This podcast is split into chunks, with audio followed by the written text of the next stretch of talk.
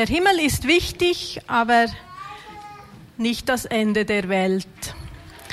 Mit diesem Zitat von N.T. Wright begrüße ich euch zum letzten Thema aus dem Bildband von Marlin Wattling. Er fasst ja die Theologie von äh, Nicholas Thomas Wright zusammen. Und hier steigen wir nochmals ein bisschen ein. Wir werden also von diesem nochmals einen Überblick machen. Wir werden nochmals hineingehen in das Reich Gottes, was es bedeutet, weil da habe ich auch selber gemerkt, da habe ich immer wieder offene Fragen. Und dann zum eigentlichen Thema eingehen, was heißt, was wir tun, macht einen Unterschied und ist nicht umsonst.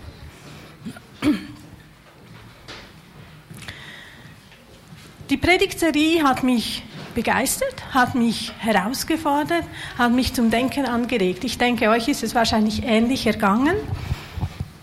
Und ich bin, weil ich wirklich mit diesem Thema mich so auseinandergesetzt habe für das heutige Predigtthema, bin ich dann auch an die, Entschuldigung, ich glaube, ich muss da ein bisschen stabiler werden, ähm, bin ich auch an das Seminar gegangen von Marling Wattling. Marlin hat äh, in Liestal ein Seminar gehalten und er hat uns herausgefordert mit dem Eingangssatz von Jesus, hat gesagt, ähm, denkt mal darüber nach, was bedeutet es, wenn Jesus sagt, denn siehe, das Reich Gottes ist mitten unter euch.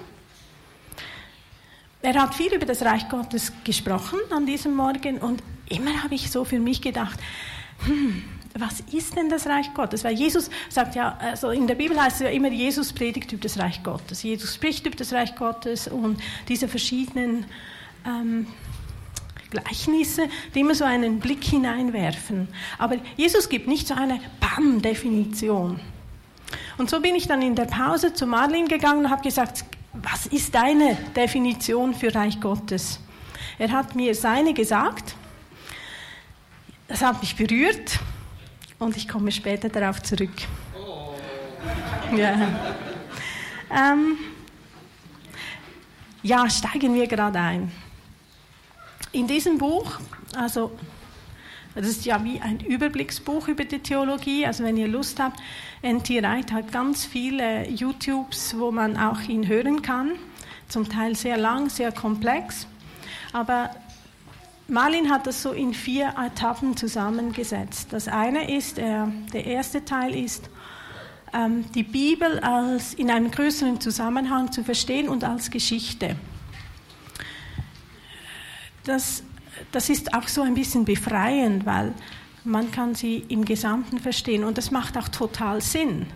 Denn wir Menschen, wir sprechen ja in Geschichten.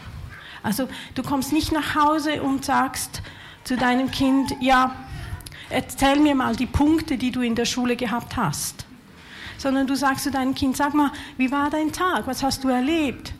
Und dein Kind sagt auch nicht, ich habe A, B, C, D erlebt, sondern dein Kind erzählt, was es mit den Kameraden erlebt hat, wie es sich dabei gefühlt hat. Das, wir sprechen in Geschichten und so spricht Gott durch die Bibel zu uns. Der zweite Teil, der beschäftigte sich mit diesem Einbrechen von Jesus, Einbrechen von Jesus im Sinn von dieser Veränderung in der Geschichte. Also Jesus kam und er sagte, das Reich Gottes hat begonnen. Also das Reich Gottes ist eine elementare Umwandlung. Etwas ist da geschehen mit Jesus. Jesus hat etwas Elementares verändert. Und er sagt, das Reich Gottes hat begonnen. Und nicht nur das, sondern Jesus kommt ja auch und gibt uns ein Mandat. Er macht uns in dieser ganzen Geschichte zu Akteuren. Wir sind nicht mehr Zuschauer, sondern wir sind Teil, was geschieht. Der dritte Teil im Buch ist dann eben vom Reich Gottes. Was ist das Reich Gottes? Und wir haben auch verschiedene Definitionen gehört. Die eine Definition von ähm, Boris war, das Reich Gottes als Ort und Zeit, wo Menschen Jesus erleben. N.T. Wright sieht das Reich Gottes als Projekt Gottes, bei dem Gott das Sagen hat, nicht nur über die Menschen, die ihm nachfolgen, sondern über die gesamte Schöpfung. Und da macht ja M.T. Wright so eine, eine Öffnung, dass es eben nicht nur um uns geht, sondern um die gesamte Schöpfung. Im letzten Teil geht es dann auch so um die Menschen, die erneuerten Menschen und wie sie im Hier und noch nicht ganz zum Dort und was dann sein wird geschieht. Da hat ja Boris in den letzten zwei Mal darüber gesprochen. Also das sind so ein bisschen zum Festhalten von unseren Predigtserien. Das waren so die vier Teile, wo wir ganz viel auch darin gehört haben. Ich möchte eben gerne nochmals um so eingehen auf das Reich Gottes und dass ich jetzt euch da nicht einfach zutexte mit möglichen Definitionen, möchte ich euch die Zeit geben an den Tischchen, dass ihr untereinander austauscht, was versteht ihr unter Reich Gottes? Was ist deine Definition? Und ich komme später noch darauf zurück, weil es gibt nicht nur eine Definition. Es gibt verschiedene Sichtweisen auch. Und da möchte ich euch einladen, dass ihr kurz miteinander an den Tischen für zwei, drei Minuten darüber sprecht, was, wie seht ihr das Reich Gottes. Also ihr seid sicher zu verschiedenen äh, Definitionen gekommen. Ich denke, es kommt auch darauf an, ob ihr das Reich Gottes in der jetzigen Zeit anschaut, in der vor dem Sündenfall oder auch, ob ihr das Reich Gottes angeschaut habt in der Ewigkeit dann später. Also das gibt dann auch verschiedene Definitionen. Ähm, ich habe euch noch versprochen, von Marlin Wattling die Definition zu sagen und er hat gesagt, Reich Gottes ist, wenn Menschen den Willen Gottes tun. Das hat mich so berührt, weil Jesus zeigt uns ja in, in seinem Tun, in seiner Haltung, in seinen Prioritäten setzen, in allem, was er war, zeigte er uns ja Reich Gottes. Und was er sagt in ähm, Johannes 5, 19 sagt er, wahrlich, wahrlich, ich sage euch, der Sohn kann nichts von sich selber tun, sondern was er sieht, den Vater tun. Denn was dieser tut, das tut gleichweise auch der Sohn. Und dieses Mandat übergab er uns ja auch, dieses Mandat der Nachfolge und Imitation. Also Jesus, das Reich Gottes hat mit Jesus begonnen. Wir sind berufen, sein Reich zu sehen, mit ihm zu rechnen und in sein Reich hineinzuleben. Und wenn ich mir das so vorstelle, so dieses, der hohe Anspruch, wenn ich an mich stelle, wenn ich so Jesus sehe, was er gelebt hat, wer er war, wie, er, wie, wie gütig er war, dann, dann ist es so, huh, ein Riesenberg. Und dann kommt Paulus und sagt, durch die Gnade seid ihr errettet, mittels des Glauben und das nicht aus euch. Gottes Gabe ist es, nicht aus Werken, damit niemand sich rühme, denn wir sind sein Werk geschaffen in Christus Jesus zu guten Werken, die Gott zuvor bereitet hat, damit wir in ihnen wandeln sollen. Puh, gibt es ein Durchatmen, hm? weil es geht nicht um uns, was wir leisten es geht nicht um das wir schaffen, sondern es geht um Gott, dem wir nachfolgen können. Gott, der die Werke vorbereitet hat. Gott, der uns so gut kennt und der mit uns läuft. Ich habe im Rahmen eben mit dem ganzen Auseinandersetzung Reich Gottes habe ich verschiedene Predigten angehört und Dr. Johannes Bellington hat hat vier Aspekte dazu genannt. Er hat, ähm, für ihn war das, äh, das Bild über das Reich Gottes ist so die Gefolgschaft.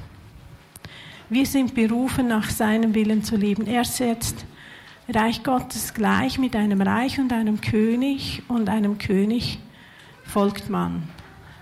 Da kommt ganz stark dieser Königsgedanke hinein.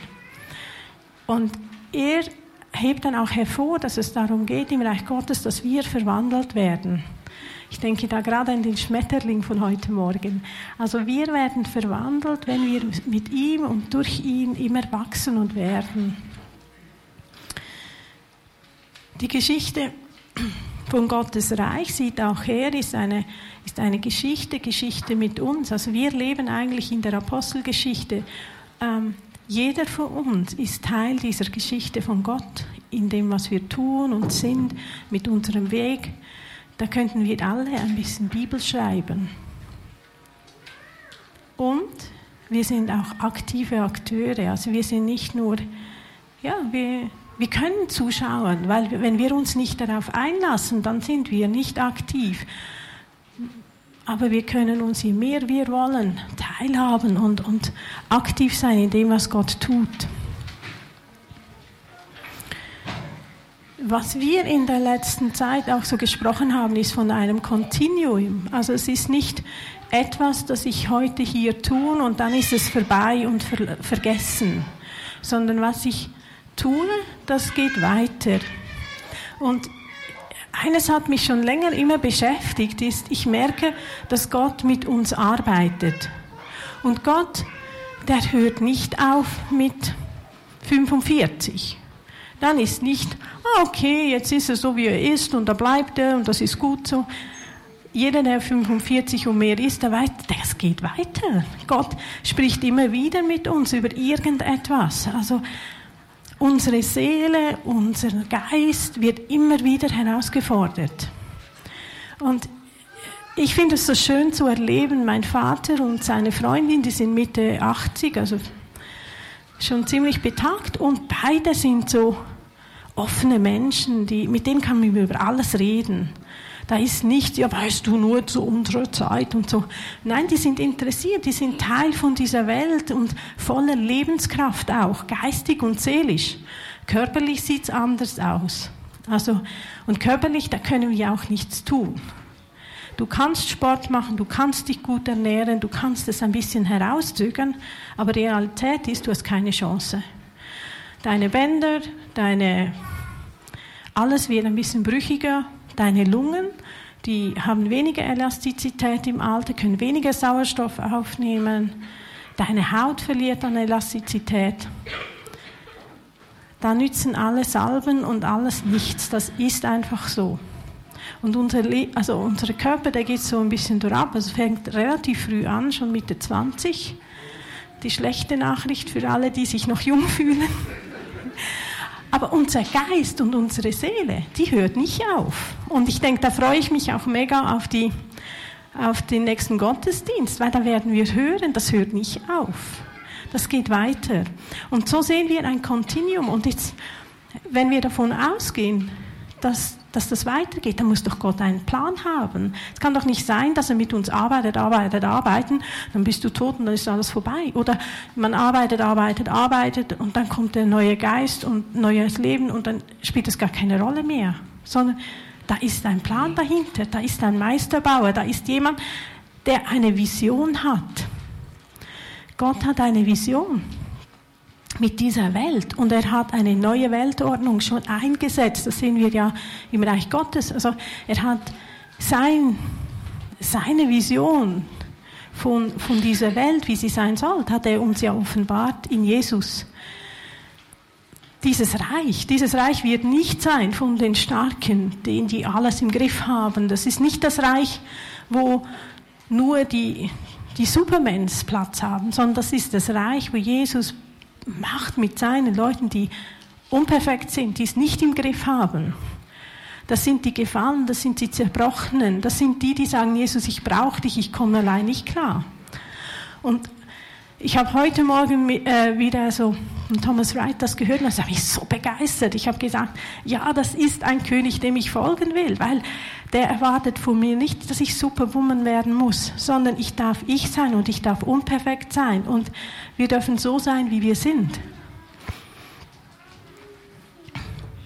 M.T. Wright hebt auch hervor, was, pa was Paulus sagt in 2. Timotheus 2,12, sagt er da, das steht unumstößlich fest. Sind wir mit Christus gestorben, werden wir auch mit ihm leben. Leiden wir hier mit ihm, werden wir auch mit ihm herrschen. 1. Korinther 6,2 äh, heißt es, wisst ihr denn nicht, dass wir als Christen einmal die Welt richten werden?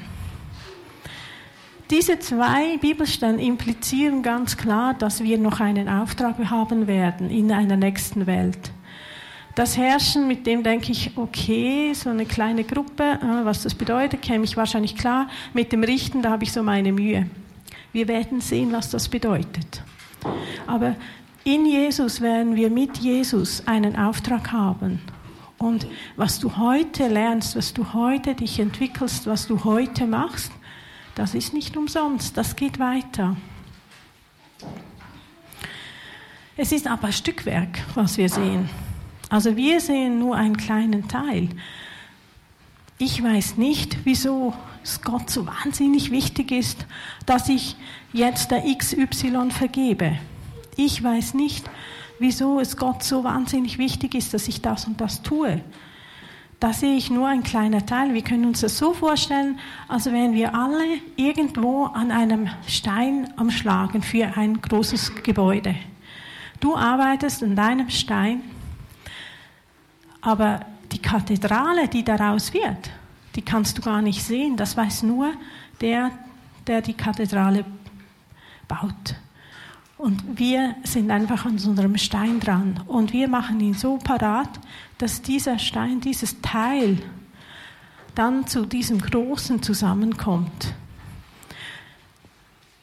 Mich hat das total ermutigt, weil das hat mich auch angespannt. Ich darf da weitermachen und es wird, geht weiter. Also die Verwandlung in mehr wie Jesus, deine Taten der Liebe, deine Treue gegenüber der Führung des Heiligen Geistes, das sind die Dinge, welche Bestand haben. Wir können heute schon teilhaben an dem, was kommt, indem wir nach den Taten fragen, welche Gott für uns vorbereitet hat. So, wir entscheiden in dem Sinn jeden Tag aufs Neue. Bin ich bereit, mich auf Gottes Willen einzulassen? Ähm, darf, darf Gott Autorität haben über mein Leben? Wie weit darf er mit mir gehen? Dies zu beantworten ist nicht immer ganz einfach. Also es kann auch ganz schön herausfordernd sein. Ich, ich war in Madagaskar, ich habe mein Projekt gemacht da und ich hatte plötzlich das Gefühl, Gott spricht immer wieder zu mir über Kongo. Jetzt müsst ihr wissen, Kongo ist der letzte Ort auf dieser Welt, da ich hingehen möchte. Ich habe so eine Vorstellung, die ist wahrscheinlich komplett falsch, aber das ist heiß, hat viele giftige Tiere, viele gefährliche Menschen und da ist nur Dschungel. Wahrscheinlich falsch. Aber für mich ist der Kongo bitte nicht dahin. Und ich hatte das Gefühl, Gott spricht immer wieder zu mir, bist du bereit, in den Kongo zu gehen? Und ich habe dann eben das versucht, so ein bisschen wegzuschieben und so, und das kam immer wieder. Und irgendwann habe ich mich hingesetzt und das mal so richtig durchgedacht. Und dann habe ich mich, habe ich gesagt, ja, ich gehe. Weil du hast mich bis jetzt überall hin begleitet. Du warst mit mir in Togo, du warst mit mir im Sudan. Ich habe alles überlebt, dann werde ich auch diesen Kongo überleben. Und dann habe ich mein Ja gesagt und habe dann innerlich schon immer wieder gedacht, hoffentlich nicht. Aber das war so offen. Und als ich zurückkam aus Madagaskar und wieder hier arbeitete, war da in meinem Hinterkopf schon immer so ein bisschen Gott. Gibt es noch einen Ort, wo du mich hinsendest? Wo möchtest du mich haben? Ist es hier in der Schweiz, wo es mir so pudelwohl ist? Ist, ist das der Ort, da ich bleiben darf? Oder hast du noch was anderes? Und dann bin ich wieder mal in Madagaskar gewesen und wir haben da auch Gottesdienst. Ich kam in das Gebäude, der, der Lobpreis war schon am Laufen. Ich lief in diese, diesen Saal hinein und da hat es mich so richtig bam, übergebrannt. Ich hatte so ganz stark den, den Gedanken, Gott sagt zu mir, Nicole, das sind deine Leute, denen darfst du dienen. Und für mich war das so ein mega Geschenk, weil ich mag die Madagassen wirklich. Ich finde es tolle Leute und sie sind Teil von meinem Herzen. Und dann einfach so die Gewissheit zu haben, ich darf ihnen dienen, das war so für mich ein Riesengeschenk. Und für mich auch so, ich muss, ich muss nirgend mehr hingehen, ich muss nicht noch schauen, wo ist auch noch mein Platz auf dieser Welt. Madagaskar ist mein Ding und ich darf auch in der Schweiz sein und das fand ich dann ganz toll. Aber manchmal, wenn Gott Gott stellt uns Fragen. Gott, und er kann dich, es kann auch mal sein, dass Gott zu dir sagt, bitte geh da und da hin.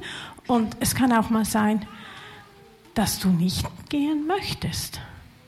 Ich glaube nicht daran, dass wenn wir mit Jesus laufen, nur Sonnenschein ist. Ich glaube nicht daran, dass es nie bedeutet, wir leiden.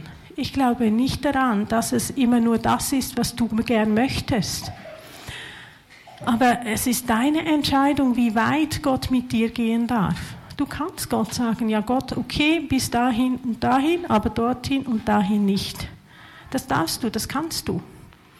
Aber ich glaube, wenn wir uns so ganz auf dieses auch Abenteuer mit Gott einlassen möchten, weil ich finde, Reich Gottes bauen ist Abenteuer. Ich komme mit meinem ganz wenig und Gott macht etwas Großes daraus.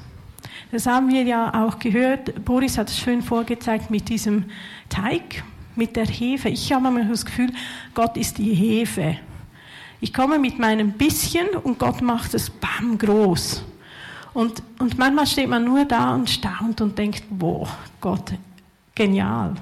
Also für mich ist ein riesen, riesen, immer wieder erstaunlich, dass ich für zehn Leute die Löhne zahlen kann. Ich denke immer, boah, und ich bin so grottenschlecht im Spendensammeln. Ich kann das nicht. Und Gott versorgt, Gott ist einfach treu und Gott ist so, ja, für mich so begeisternd, wenn wir so mit ihm zusammen etwas machen, dann kann aus etwas ganz Kleinem etwas Großes entstehen. Und das ist so auch ein Abenteuer. Aber das Abenteuer ist auch in dem, die zweite Frage. Also die Frage ist nur, wohin oder wie weit auf Gott gehen. Aber in dem drin ist dann auch die Frage, Gott, was ist dein Wille? So dass wir in seinem Willen lernen zu laufen, wie Jesus das uns vorgemacht hat. Das ist ziemlich unpopulär, nicht wahr? Also Nachfolge ist nicht etwas, dass ich auf die Straße gehe und sage, ich bin Nachfolger, ich ordne meinen Willen jemandem unter. Weil wenn man das so erzählt oder wenn man das jetzt auch proklamieren würde, wäre ja die Frage, das müssen Sektierer sein, also das ist etwas äh, nicht ganz geheuer. Aber wenn ich einen König habe und er darf König sein, dann darf ich mich auch auf das einlasse, was er tun möchte, weil wir auch davon ausgehen können, dass er viel weiter sieht und dass er einen Plan hat und das, was ich hier mache, dass es eben auch eine Rolle, spiel, Rolle spielt später. Also wir sehen ja immer nur Stückwerk und wenn ich in diesem Stückwerk laufe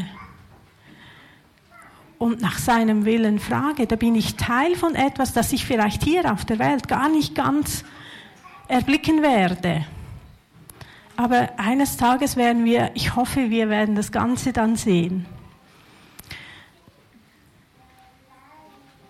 Ich könnte jetzt noch Stunden davon sprechen, weil es begeistert mich. Es begeistert mich, einem König zu folgen, der solch ein guter König ist. Und in einem Reich teilzuhaben, wo alle Menschen Platz haben. Weil sein Reich wirklich für uns da ist und wir mit ihm dieses Reich bauen können.